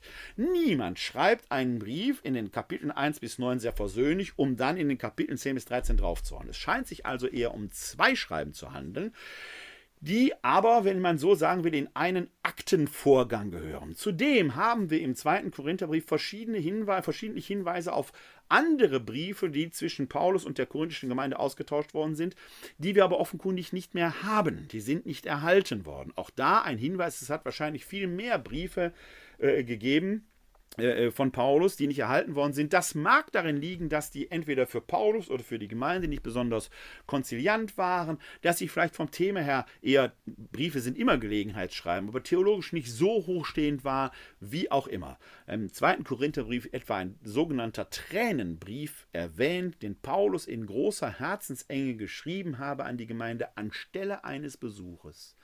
Was war nämlich passiert? Schauen wir mal in den zweiten Korintherbrief, in das zweite Kapitel und dort speziell in den Vers 5. Da lesen wir folgendes. Ich rufe die Stelle eben auf und blende Ihnen den Text gerne ein. Brauche immer einen kleinen Moment, da haben wir ihn. Und ich lese, ich fange auch hier wieder ein paar Verse vorher an zu lesen. Ich fange mal in Vers 3 an. Und eben dies habe ich geschrieben, um nicht bei meinem Kommen von denen betrübt zu werden, die mich erfreuen sollten, ich bin sicher, dass meine Freude euch auch die Freude von euch allen ist, denn ich schrieb euch aus großer Bedrängnis und Herzensnot unter vielen Tränen, nicht um euch zu betrüben, nein, um euch meine große Liebe spüren zu lassen. Wenn aber einer Betrübnis verursacht hat, hat er nicht mich betrübt, sondern mehr oder weniger, um nicht zu übertreiben, euch alle. Die Strafe, die dem Schuldigen von der Mehrheit auferlegt wurde, soll genügen, deshalb soll ihr jetzt lieber verzeihen und trösten, damit ein solcher nicht in allzu großer Traurigkeit überwältigt wird. Darum bitte ich euch, ihm gegenüber Liebe walten zu lassen. Gerade deswegen habe ich euch geschrieben, weil ich wissen wollte, ob ihr wirklich in allen Stücken gehorsam seid. Und so weiter und so weiter. Also, was ist passiert? Es hat offenkundig eine Person gegeben. Paulus nennt sie in Vers 5 nicht mit Namen. Im griechischen Text steht dort einfach nur die kleine, unbetonte Partikel tis. Ein gewisser könnte man es übersetzen. Den Korinthern war ja bekannt, wer es war. Es muss also bei einer Zusammenkunft zwischen Paulus und der Gemeinde bei einem Such zu einem Eklat gekommen sein, wo eine einzelne Person, wir wissen, weil Tis Maskulinum ist, dass es sich um eine männliche Person gehandelt haben muss, den Paulus auf eine scharfe, beleidigende, demütigende Weise angegangen ist. Das hat offenkundig dazu geführt, dass Paulus seinen Besuch abgebrochen hat und überstürzt nach Ephesus zurückgereist ist. Ein angekündigter Besuch ist ausgefallen und dadurch gerät die gesamte Lauterkeit des Paulus in Verruf. Denn Elikrinea ist tatsächlich eines der Leitworte innerhalb des zweiten Korintherbriefes. Seht her, er hält sich ja noch nichtmals an seine Absprachen. Aber worauf bezieht sich das Ganze denn letzten Endes noch? Einen ersten Hinweis finden wir im Vers 17 des zweiten Kapitels. Da müssen wir etwas weiter nach unten blättern. Da heißt es, ich fange ab Vers 14 an zu lesen. Dank sei Gott, der uns stets im Triumph zu Christi mitführt und durch den Geruch seiner Erkenntnis an allen Orten verbreitet. Denn wir sind Christi Wohlgeruch für Gott unter denen, die gerettet werden, wie unter denen, die verloren gehen. Den einen sind wir Todesgeruch, der Tod bringt, den anderen Lebensgeruch, der Leben bringt. Wer aber ist dazu fähig? Denn wir sind nicht wie die vielen anderen, die mit dem Wort Gottes Geschäfte machen. Wir verkündigen es aufrichtig von Gott her und vor Gott in Christus. Der gesamte zweite Korintherbrief, insbesondere die Kapitel 1 bis 9, sind ein großes, auf Versöhnung angelegtes Schreiben des Paulus. Er versucht, das Herz der Gemeinde wiederzugewinnen. Deswegen tritt er nicht in apodiktischen Imperativton auf, denn Versöhnung kann man nicht befehlen. Versöhnung kann man nur erbitten. Der Ton ist bittend, er ist flehend. Wir haben nur diesen Kommunikationsakt des Paulus. Wie die Gemeinde darauf reagiert hat, wissen wir nicht, auch nicht genau, was vorgängig ist. Es ist ein bisschen, als wenn Sie in einem Zug sitzen und da telefoniert eine Person. Sie hören nur die Person, die hier am Telefon spricht, können aber aus diesem Ton ein wenig erahnen, worum geht es bei dem Gespräch. So ähnlich ist es, wenn wir mit den Paulusbriefen im Neuen Testament umgehen. Wir haben nur den einen Teil des Kommunikationsaktes, können aber daraus auf eine grundlegende kommunikative Ausgangssituation zurückverfolgen. Wir wissen jetzt, es hat in Korinth eine Person gegeben, die hat den Paulus massiv angegriffen. Und jetzt kommt eben hier im zweiten Kapitel in Vers 17 diese merkwürdige Wendung, wir sind nicht wie die vielen, die das Evangelium äh, die das mit dem Wort Gottes Geschäfte machen. Wir verkündigen es aufrichtig von Gott her und vor Gott in Christus. Bereits im ersten Korintherbrief hatte Paulus auf eine Besonderheit seines Wirkens hingewiesen. Da sind wir im ersten Korintherbrief im Kapitel 9, Vers 5. Da sagt er, auch hier ein paar Verse vorher, ich fange in Vers 3 an zu lesen, das, haben, das aber ist meine Rechtfertigung vor denen, die abfällig über mich urteilen. Haben wir nicht das Recht zu essen und zu trinken? Haben wir nicht das Recht, eine Schwester im Glauben als Frau mitzunehmen, wie die übrigen Apostel und die Brüder des Herrn und wie Kephas? Haben nur ich und Barnabas kein Recht, nicht zu arbeiten? Wer leistet den Kriegsdienst und bezahlt sich selber den Sold? Und so weiter. Wir haben also hier im 1. Korintherbrief in Kapitel 9 einen sehr schönen Hinweis, dass offenkundig schon in der frühen Zeit A auch die Zwölf nicht nur ihre Frauen mit sich führten, sondern die Gemeinden auch in einer gewissen Weise in der Pflicht waren, für den Unterhalt der Zwölf zu sorgen. Die Verkündigung des Wortes Gottes war lohnpflichtig. So eine Art Kirchensteuer. Klar, die müssen irgendwo von leben. Und nicht nur die, auch die Familien mussten unterhalten werden. Paulus aber nimmt für sich in Anspruch, ich habe nie von euch Geld für mich genommen, ich habe mit meiner eigenen Hände Arbeit gewirtschaftet. Und da wissen wir aus anderen Texten, auch aus Apokryphentexten, auch aus der Apostelgeschichte übrigens, dass Paulus als Zeltmacher das war sein Beruf, unterwegs war und offenkundig neben seiner Verkündigungstätigkeit seinen Lebensunterhalt durch Zeltbau und Zeltmacherei verdient hatte. Darauf ist er stolz. Und darauf kann er verweisen. Ich habe doch von euch nie Geld genommen. Das wirft jetzt einen Blick auf das, was dieser Tis, diese Person ihm vorgeworfen hat. Du gehst mit unserem Geld nicht lauter um. Aber worum ging es da? Um zu verstehen, worum es da geht, schauen wir einmal in den Galaterbrief. Da kann man das nämlich sehen. Wir sind im Galaterbrief Kapitel 2, Vers 11. Ja, nicht Kapitel 2, Vers 11. Äh, Vers 10 muss es heißen. Entschuldigung, wir sind also im Kapitel 2, Vers 10, das markiere ich mal hier oben, damit wir da auch richtig sind. Da wird äh, die Schilderung, die autobiografische Darstellung des sogenannten Apostelkonzils beendet. Beim Apostelkonzil ging es um die Frage, darf man Heiden, also Nichtjuden, taufen und so in die Gemeinschaft der Jüngerinnen und Jünger Christi einfügen, ohne sie vorher beschnitten zu haben. Und das war der große Streitpunkt in der frühen Kirche. Er durchzieht viele Schriften des Neuen Testamentes. Und Äh, man entschloss auf diesem Apostelkonzil, okay, dass äh, die Heidenmission, die in Antiochia begründet wurde und für die Paulus ein Hauptvertreter ist, man darf nicht den Fehler machen und alles nur den Paulus in die Schuhe schieben, aber er ist derjenige, aufgrund äh, dessen schriftstellerischen Wirkens wir am besten darüber Bescheid wissen, dass er die Heidenmission vorangetrieben hat, also eine äh, Eingliederung in das Volk Israel, das war die Idee, die dahinter steckte, durch die Taufe ohne Beschneidung. So, und Paulus schreibt hier eben, sie erkennen mein Evangelium an, ich zu den Heiden, Petrus zu den Juden. Und im Unterschied zur der Schilderung in der Apostelgeschichte, wo es die sogenannte Jakobusklausel gibt, heißt es hier, also Jakobusklausel hieß, äh, wird anerkannt, aber sie sollen nichts Blutiges und nichts Ersticktes zu sich nehmen. Heißt es hier, deshalb gaben Jakobus, Kephas und Johannes, die als Säulen der Gemeinde Ansehen genießen, mir und Barnabas die Hand zum Zeichen der Gemeinschaft. Wir sollten zu den Heiligen gehen, sie zu den Beschnittenen. Jetzt kommt der entscheidende Satz. Nur sollten wir an die Armen denken, und das zu tun, habe ich mich eifrig bemüht. Nur sollten wir an die Armen denken. Auch hier blende ich Ihnen den Text ein, damit Sie den sehen können. Habe ich wieder etwas zu spät gemacht. Ich bitte um Entschuldigung. Da haben Sie den Text nochmal vor sich. Nur sollten wir an die Armen denken, und das zu tun, habe ich mich eifrig bemüht. Was verbirgt sich dahinter? Es hat auf dem Apostelkonzil offenkundig eine Vereinbarung gegeben zwischen der einen und der anderen Seite, dass Paulus als Zeichen, auch als sichtbares Zeichen der Einheit, in dem von ihm gegründeten Gemeinden eine Art Kollekte für die Jerusalemer Urgemeinde abhalten soll, damit auch die finanziell abgesichert ist. Dieses Geld war aber auch ein äußeres Zeichen der Einheit zwischen Heiden und judenchristlichen Gemeinden, denn wenn die Judenchristen das heidnische Geld annehmen, war das an sich erstmal etwas Außergewöhnliches. Denn heidnisches Geld galt ja als nicht koscher, als unrein. Wenn dieses Geld angenommen wird, ist das aus judenchristlicher Seite erstmal ein Zeichen des Willkommens und des Angebotes und gleichzeitig natürlich, wenn die heidenchristlichen Gemeinden für die judenchristlichen Gemeinden in Jerusalem Geld sammeln, tun die ja etwas, die unterstützen das ja.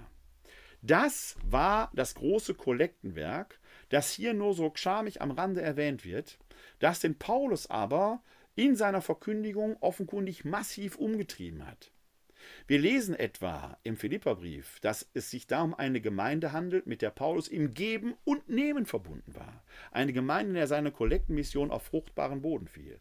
In Korinth scheint aber genau das problematisch gewesen zu sein eben hat man ihm offenkundig unlauteren Umgang mit dem Geld vorgeworfen, nach dem Motto, du steckst es in die eigene Tasche, du verschacherst das Wort Gottes um Geld. Deswegen diese Abwehr in Kapitel 2, Vers 17, deswegen dieser massive Hinweis im 1. Korintherbrief, Kapitel 9, Vers 5, ich lebt auch von meiner eigenen Hände Arbeit, was soll ich denn mit eurem Geld?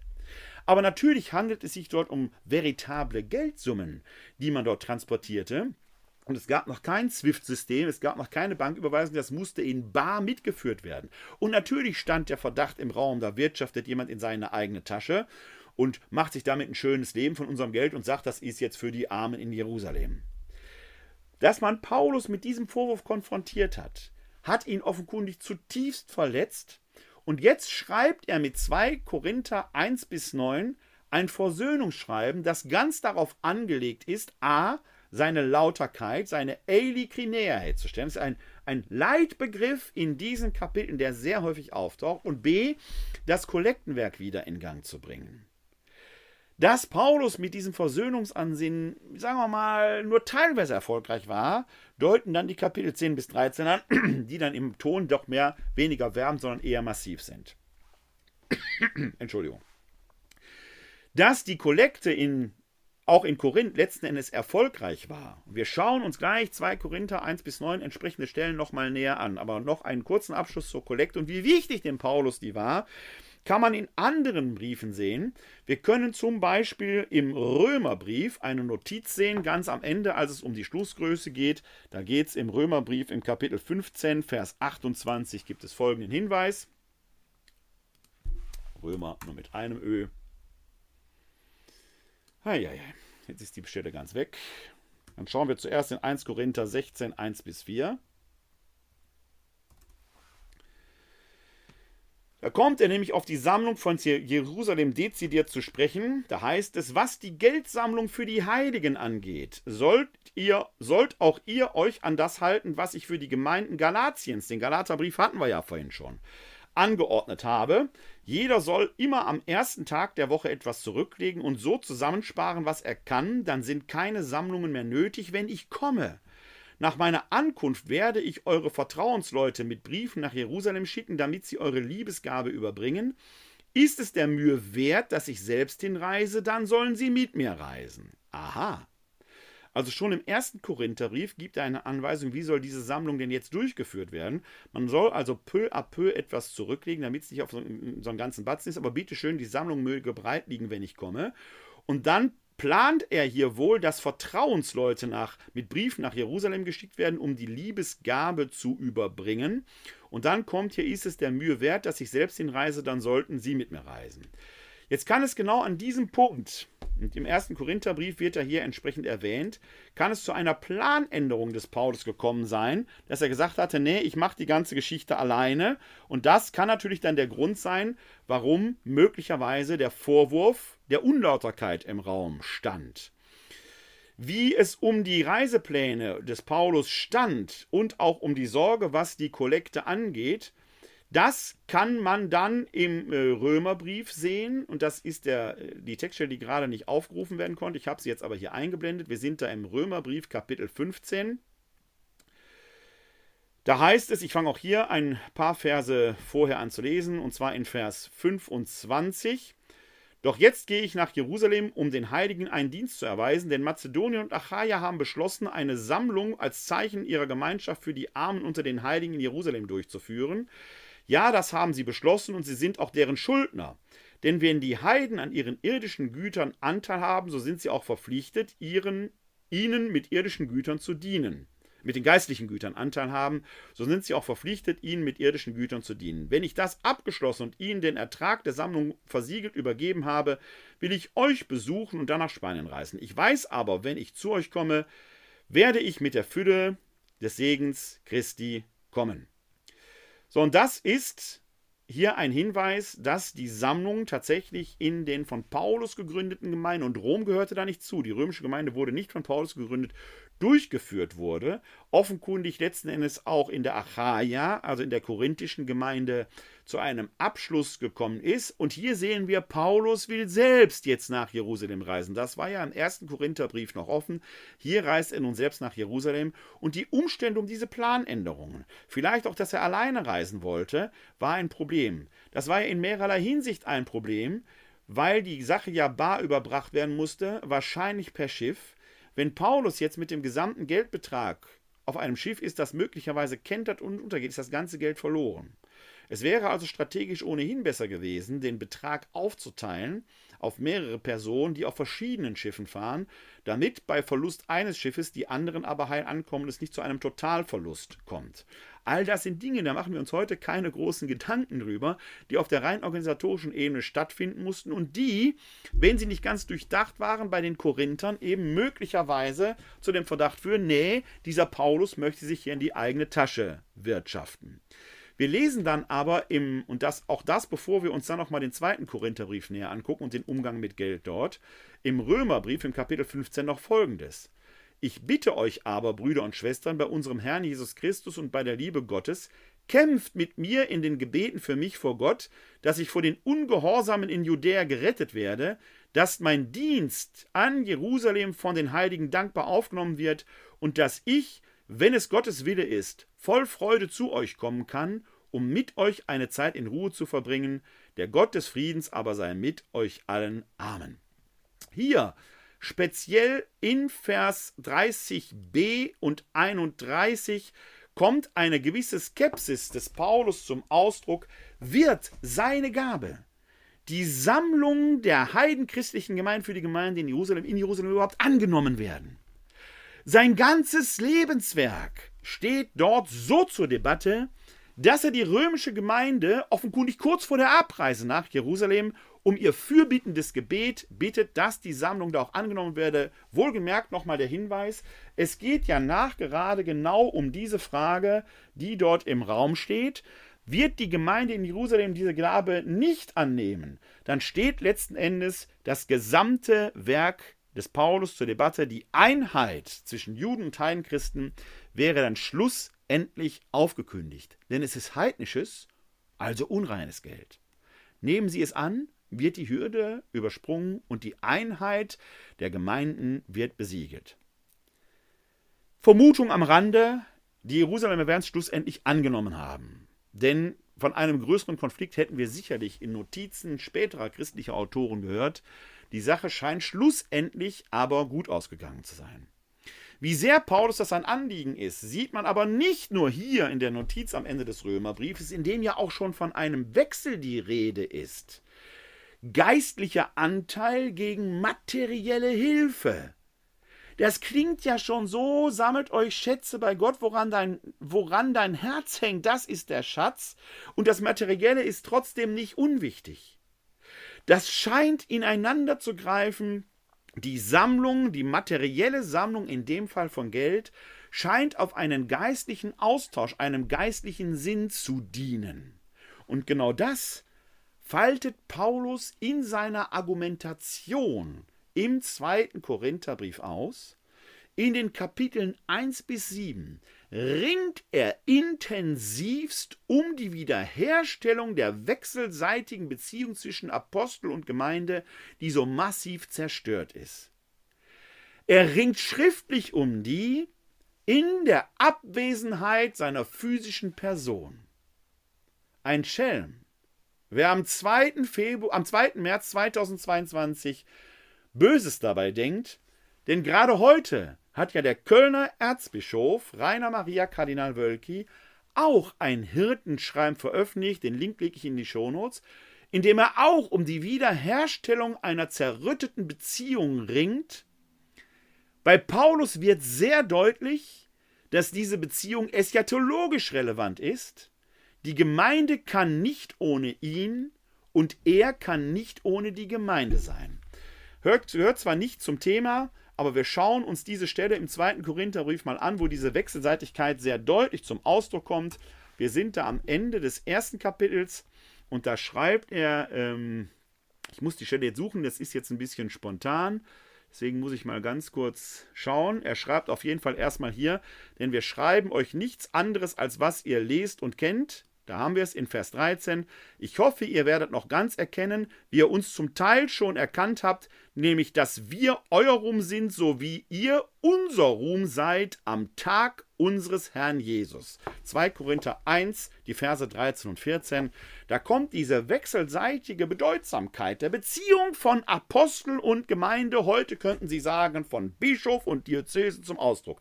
Die einen können letzten Endes eschatologisch nicht ohne die anderen. Dort, wo diese Beziehung zerrüttet ist, kommt letzten Endes das Heil für alle in Frage, so in der Diktion des Paulus. Und es mutet fast anachronistisch an oder merkwürdig an, wenn wir auch heute hier am Aschermittwoch erleben, wie ein Bischof einen Brief an sein Bistum schickt, dass der durchtränkt ist genau von diesem Bestreben, doch die Beziehung wiederherzustellen. Der Paulus ist da pragmatisch und rhetorisch viel intensiver drauf, da muss, beißt die Maus keinen Faden ab. Er ringt noch viel mehr darum, aber wir erleben heute einen vergleichbaren Vorgang und daran können Sie sehen, wie aktuell die Heilige Schrift oft auch in unserer Gegenwart eigentlich immer ist. Damals wie heute ging es nicht nur, aber auch um Geld und den Umgang mit Geld. Der wird hier im Erzbistum Köln, was diese berühmten 2,8 Millionen Euro und vielleicht auch noch in anderen Fragen, noch zu klären sein. Paulus hingegen geht in seinem Brief, hier im zweiten Korintherbrief, sehr offensiv damit um. Er widmet ihm, widmet ihm nämlich ganze zwei Kapitel, die Kapitel 8 und 9. Da geht es um die Sammlung für die Gemeinde in Jerusalem. Strittig war die Lauterkeit seines Umgangs mit dieser Sammlung. In den Kapiteln 1 bis 7 hat er versucht, die Gemeinde mit sich wieder zu versöhnen. All das in einem noch einseitigen Kommunikationsakt. Er weiß nicht, ob seine briefliche Strategie aufgeht. Man hört aber offenkundig, hört er von den Boten, die seinen Brief überbracht haben, die Zeichen stehen ganz günstig. Titus und Silvanus haben sein Schreiben überbracht und er hört jetzt von denen doch relativ positive Nachrichten.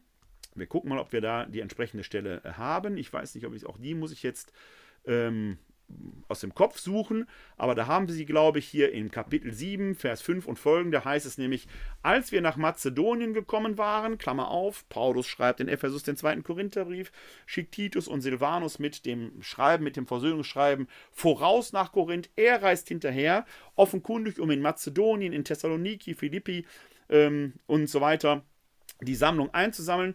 Also er kommt mit zeitlicher Verzögerung an dann kommen ihm aber Titus, kommt ihm Titus entgegen und hat positive Nachrichten offenkundig. Als wir nach Mazedonien gekommen waren, fanden wir in unserer Schwachheit keine Ruhe. Überall drängten uns Schwierigkeiten von außen Kämpfe, von innen Ängste. Aber Gott, der die Niedergeschlagenen tröstet, hat auch uns getröstet, und zwar durch die Ankunft des Titus, nicht nur durch seine Ankunft, sondern auch durch den Trost, den er bei euch erfahren hatte. Der Paulus bekommt also Nachricht, dass sein Brief offenkundig positiv war. Das ist dieser verloren gegangene Brief, den wir nicht erhalten haben. Und jetzt verstärkt er sein Bemühen um Versöhnung mit diesem zweiten Korintherbrief 1 bis 7, um jetzt nochmal im Kapitel 8, 9 ausführlich, sehr ausführlich auf die Jerusalemer Kollekte zu sprechen zu kommen und wie er sie nun schlussendlich so organisieren will, dass seine Lauterkeit gewahrt bleibt, dass seine Lauterkeit deutlich wird und wir erfahren dort ein System, man könnte sagen, von Checks and Control and Balances. Wir, die Kapitel sind sehr ausführlich. Ich empfehle sie Ihnen wirklich der Lektüre, der ausführlichen Lektüre. Mit Blick auf die Zeit schauen wir uns nur zwei Abschnitte etwas näher an. Der erste Abschnitt ist der im achten Kapitel, die Verse 16 bis 24. Dank sei Gott, der den gleichen Eifer für euch auch Titus ins Herz gelegt hat, denn Titus war mit meinem Vorschlag einverstanden und sein Eifer war so groß, dass er aus eigenem Entschluss gleich zu euch abreiste. Zusammen mit ihm haben wir den Bruder geschickt, der wegen seiner Verkündigung des Evangeliums in allen Gemeinden Anerkennung findet und außerdem von den Gemeinden dazu bestimmt wurde, unser Reisegefährte zu sein, wenn wir, diese Gnadengabe, wenn wir dieser Gnadengabe zur Ehre des Herrn und als Zeichen unseres guten Willens überbringen. Denn angesichts der großen Spende, die von uns überbracht werden soll, möchten wir vermeiden, dass man uns verdächtigt. Denn wir sind auf das Gute bedacht, nicht nur von dem Herrn, sondern auch vor den Menschen.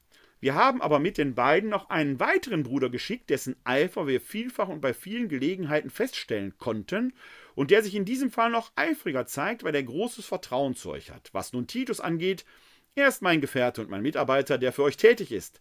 Unsere anderen Brüder aber sind Abgesandte der Gemeinde und ein Abglanz Christi. Legt also ihnen gegenüber und damit vor den Gemeinden das Zeugnis eurer Liebe ab und zeigt, dass wir euch zurecht gerühmt haben. Eine bemerkenswerte Stelle, die so eine Art Finanzprüfung in frühkirchlicher Zeit zeigt. Paulus hat sich sehr viele Gedanken gemacht. Die ganze Schwiemelei, bringe ich selber, schicke ich Abgesandte, findet jetzt hier eine organisatorische Struktur. Er entsendet erstmal einen Delegaten, den Titus.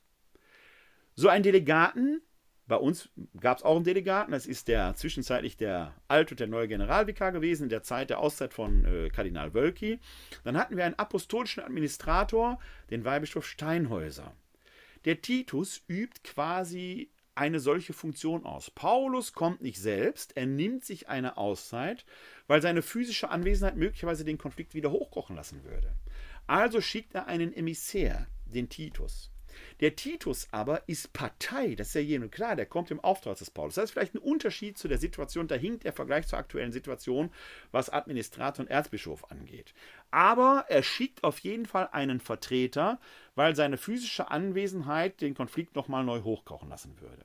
Jetzt ist aber jedem klar, dieser Titus ist Parteigänger des Paulus. Wenn man dem Paulus unlautere Absichten unterstellt, könnte das sofort auch auf den Titus übertragen werden. Deshalb ist Paulus wichtig, und ich blende Ihnen hier den Text nochmal ein, weil das das entscheidende Kriterium ist, das dann Raum greift, dass da noch andere Leute bei sind, die eben nicht von Paulus, sondern von den Gemeinden beauftragt worden sind. Also Paulus hat offenkundig Wert darauf gelegt, aus den Gemeinden von der Basis her Leute wählen zu lassen. Und die, auf die kommt er hier zu sprechen. Hier sind es im Moment noch zwei. Die Gruppe könnte noch durch andere Gemeinden wachsen. Es ist nicht unwahrscheinlich, dass auch die Korinther einen Emissär gewählt haben, der Paulus und Titus da begleitet. Hier in dieser Kommunikationssituation sind es noch zwei. Unsere anderen Brüder aber sind Abgesandte der Gemeinde und ein Abglanz Christi. Die stehen dem Titus und dem Paulus nicht nach. Aber die haben eine Kontrollfunktion von den Gemeinden, legt also ihnen gegenüber die nicht die Parteigänger sind und damit vor den Gemeinden das Zeugnis eurer Liebe ab, das wir euch zurechtgerühmt haben. Wenn wir diese Situation auf heute übertragen, dann kann man sagen, okay, wir haben jetzt schon sowas wie Kirchen- und Wirtschaftssteuerräte, die das alles überprüfen. Teilweise, und da ist Limburg ein Beispiel, haben die aber auch versagt. Weil die in sich schon wieder keine Rechenschaftspflicht nach außen geleistet haben. Lauterkeit kann ich nur dann gewähren, a, wenn ich absolute Transparenz gewährleiste. Wenn ich Kontrolle zulasse, nicht nur zulasse, sondern sie aktiv gestalte. Da darf ich keine Parteigänger benennen, sondern ich muss die Basis befragen, schickt ihr Emissäre, schickt ihr Kontrolleure, die euer Vertrauen haben. Das ist ja heute oft schon ein Problem, dass man in so einen Kirchenwirtschaftssteuerrat kommt, weil man im Kirchenvorstand gewählt ist und dann wird man wieder delegiert und wieder delegiert. Irgendwo hat man an der Basis jemand mit abgestimmt, aber es gibt keine Direktwahl. Wenn wir auf die ganz aktuelle Situation schauen, auf die Konfliktsituation, speziell hier im Erzbistum Köln, wo es ja auch um den Umgang mit Geld geht, müsste man sagen, damit Versöhnung tatsächlich greifen kann, müssen alle Parteien aufeinander zugehen. Das kann keine Einbahnstraße nur von einer Seite aus sein. Ist ein bisschen wie in einer Ehe, kann man sagen. Und wenn die Beziehung zerrüttet ist, hilft es nichts, wenn nur einer sich ändert. Beide müssen aufeinander zugehen, sonst wird das nichts mehr. Und gleichzeitig müssen neue Kontrollsysteme eingerichtet werden. Hier in unserem Fall, auch im Erzbistum Köln, ist es sicherlich die Basis, die in einer ganz anderen Weise dann nochmal beteiligt vielleicht werden muss. Das heißt aber eben nicht, dass jetzt alle mitreisen nach Jerusalem, sondern wird pro Gemeinde ein Vertreter geschickt. Ob pro Gemeinde heute vielleicht nicht sogar auch noch äh, bei 500 noch real existierenden Vereinen im Erzbistum Köln zu viel werden, darüber kann man diskutieren. Aber die Basis wird aktiviert. Und Schickt Leute, die das Vertrauen haben, um eine Kontrollfunktion auszuüben und zwar auf Augenhöhe gleichberechtigt, nicht weisungsgebunden in diesem Fall an Paulus. Dem Titus konnte man immer diese Weisungsgebundenheit unterstellen. Der Umgang mit Geld speziell, nicht nur der, aber um den geht es ja hier, bedarf eines solchen Kontrollsystems. Dann überschlagen wir mal nochmal ein paar Verse im neunten Kapitel und gucken mal an das Ende, an die Verse 10 bis 16 im neunten Kapitel, mit der Paulus seine Argumentation, sein Ringen um die Gemeinde, um die Kollekte für Jerusalem zum Abschluss bringt. Da heißt es nämlich, Gott, der Samen gibt für die Aussaat und Brot zur Nahrung, wird auch euch das Saatgut geben und die Saat aufgehen lassen. Er wird die Früchte eurer Gerechtigkeit wachsen lassen. In allem werdet ihr reich genug sein zu jeder selbstlosen Güte. Sie wird durch uns Dank an Gott hervorrufen. Denn in dieser heilige Dienst füllt nicht nur die leeren Hände der Heiligen, sondern wird weiterwirken als vielfältiger Dank vor Gott. Vom Zeugnis eines solchen Dienstes bewegt, werden sie Gott dafür preisen, dass ihr euch gehorsam zum Evangelium Christi bekannt und dass ihr ihnen und allen selbstlos geholfen hat. In ihrem Gebet für euch werden sie sich angesichts der übergroßen Gnade, die Gott euch geschenkt hat, eng mit euch verbunden fühlen. Dank sei Gott für sein unfassbares Geschenk. Hier an dieser Stelle kommt sehr schön der Sinn und Zweck der Kollekte zum Ausdruck. Es geht nicht um Vermehrung des Reichtums, sondern es geht ja schon irgendwie um eine Gegenleistung indem die Vermögenden die Armen, und es geht ja um die Armen in Jerusalem, unterstützen, werden die umgekehrt eine geistliche Gabe, nämlich den überströmenden Dank an Gott, der durch die Gabe noch größer wird, für die neuen Gemeinden leisten und dadurch die Einheit bewirken. Indem die Reichen die Armen unterstützen. Hier geht es um Gemeinden, aber könnte man ins normale Leben übertragen indem diese Subsidiarität geleistet wird, diese Ermächtigung derer, die über nicht die materiellen Mittel verfügen. Und hier kann man an die Ukraine in diesen Tagen denken, in der Krieg herrscht, die diese Solidarität von den anderen Staaten brauchen, um einem Diktator entgegentreten zu können. Das ist das, was hier im Raum steht. Dadurch wird Einheit bewirkt. Durch die materielle Gabe und den zurückströmenden Dank wird die Einheit vor Gott, in Gott, durch Gott bewirkt. Ein wechselseitiger Tausch. Das Geld wird zum Saatgut, dessen Früchte Einheit bewirken. Wie gesagt, in der Kirchengeschichte in der frühen war Geld zu haben keine Schande. Geld für sich zu behalten, zum eigenen Vorteil. Das lehrt schon das Beispiel in der Apostelgeschichte, des, das abschreckende Beispiel des Hananias und der Sapphira. Das ist todbringend. Wo der eigene Reichtum aber zum Wohle der anderen eingesetzt wird, darf man selbst reich bleiben. Man darf auch genießen. Aber man soll die, die nicht so viel haben, davon unterstützen, damit die Einheit in Kirche und Gesellschaft, so könnte man heute sagen, bewirkt wird. In der Fastenzeit wird oft das Lied gesungen mit leeren Händen, ich stehe vor dir mit leeren Händen. Es ist ein merkwürdiges Lied, weil wir uns doch eigentlich Schätze bei Gott sammeln sollen. Und diese Schätze bei Gott sind ja die Schätze unseres Herzens. Wenn ich nur dem Mammon diene und den irdischen Schatz sammle, habe ich nichts vor Gott getan. Wenn ich aber mein Vermögen, und in Vermögen steckt ja drin, ich vermag damit etwas zu tun, zum Guten einsetze, dann wird mir der Reichtum nicht zum Nachteil, sondern zum Vorteil äh, gereichen. Und auch hier schauen wir nochmal auf Paulus. Und ja, es ist eine Bibelstelle, die haben wir uns hier schon öfter angesehen, die hat aber viel etwas mit den leeren oder eher vollen Händen zu tun. Da sind wir im dritten Kapitel des ersten Korintherbriefes. Wenn es da dann heißt, hier, und den Text haben Sie jetzt hoffentlich vor Augen, in einer eschatologischen Gerichtsschau, denn wir sind Gottes Mitarbeiter, ihr seid Gottes Ackerfeld, Gottes Bau. Da haben wir wieder das Ringen um Einheit der Gemeindegründer und die Gemeinde. Der Gnade Gottes entsprechend, die mir geschenkt wurde, habe ich wie ein weiser Baumeister den Grund gelegt, ein anderer baut darauf weiter, aber jeder soll darauf achten, wie er weiterbaut. Denn einen anderen Grund kann niemand legen als der, der gelegt ist, Jesus Christus.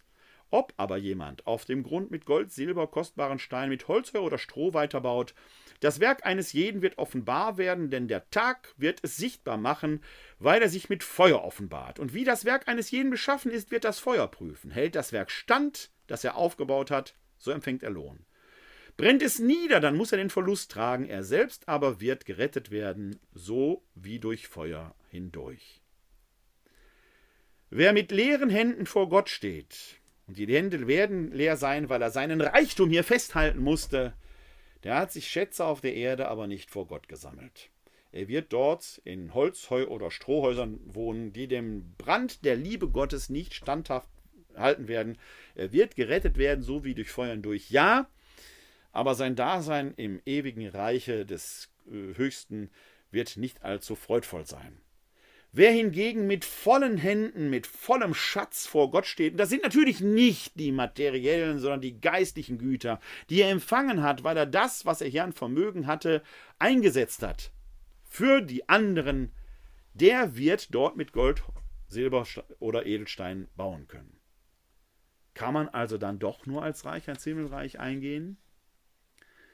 Wir lesen in der Praxis Jesu, dass dort auch die kleine Gabe schon gilt. Wenn nämlich die arme Witwe die Kupfermünze spendet, die einzige, die sie hat, dann ist das möglicherweise mehr als ein Geldbetrag eines Pharisäers, der aber nur einen Bruchteil seines Vermögens abgibt.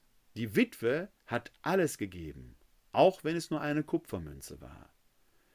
Es kommt nicht auf die Quantität des Reichtums an, sondern auf die Qualität des Vermögens. Das, was wir vermögen, sollen wir einsetzen, um etwas zu vermögen. Damit werden wir unsere Hände mit Baumaterial für die Ewigkeit füllen. Mögen unsere Hände in diesem Sinne vor Gott gefüllt sein. Wir sehen aber, dass auch schon die frühen Christen sich sehr intensiv mit diesen Fragen auseinandersetzen mussten, denn beim Geld hört der Spaß nun mal auf. Damals wie heute.